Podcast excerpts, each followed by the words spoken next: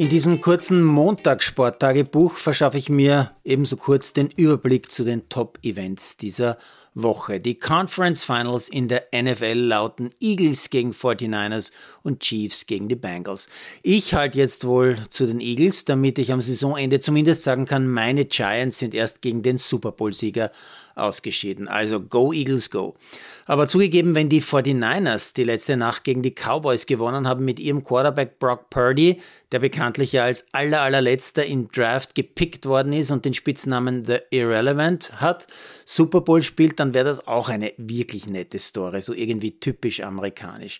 Im Finale will ich aber auf jeden Fall auch die Kansas City Chiefs sehen, denn was Holmes als Quarterback wieder so gemacht hat, das ist wirklich einzigartig und ich hoffe, er erholt sich von seiner Fußverletzung, mit der er gegen die Jaguars übers Feld gehumpelt ist, drei Viertel lang, äh, und trotzdem noch gewonnen hat. Zur Orientierung Eagles gegen 49ers am Sonntag ab 21 Uhr und danach so ab 0.30 Uhr, also quasi schon am Montag, die Chiefs gegen die Bengals.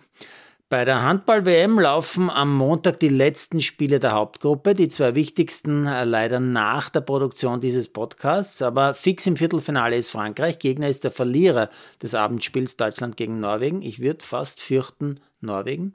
Fix im Viertelfinale ist auch Schweden. Gegner ist der Verlierer aus Ägypten gegen Dänemark. Fix ist Spanien. Gegner ist der Sieger aus Deutschland, Norwegen.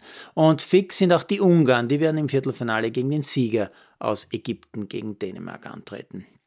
Alle Spiele übrigens am 25., also schon am Mittwoch, dieses Viertelfinale. Und jetzt noch Australian Open. Die Viertelfinale beginnen schon am Dienstag zeitig in der Früh um 2 Uhr unserer Zeit, also mitten in der Nacht, Rybakina gegen Ostapenko als erstes, danach so um vier circa äh, Kaschakov gegen Korda, um 9 Uhr dann Pejula gegen Ostapenko, also nochmal die Damen, und nach 10 Uhr am Dienstagvormittag dann Tsitsipas gegen Lehechka. Und für die, die nicht genug vom Schnee bekommen können, Dienstag, nicht vergessen, 17.45 Uhr beginnt der erste Durchgang beim Nachtslalom in Schladming. Und versprochen, beim Flutlicht wird nicht gespart, man gönnt sich ja sonst nichts.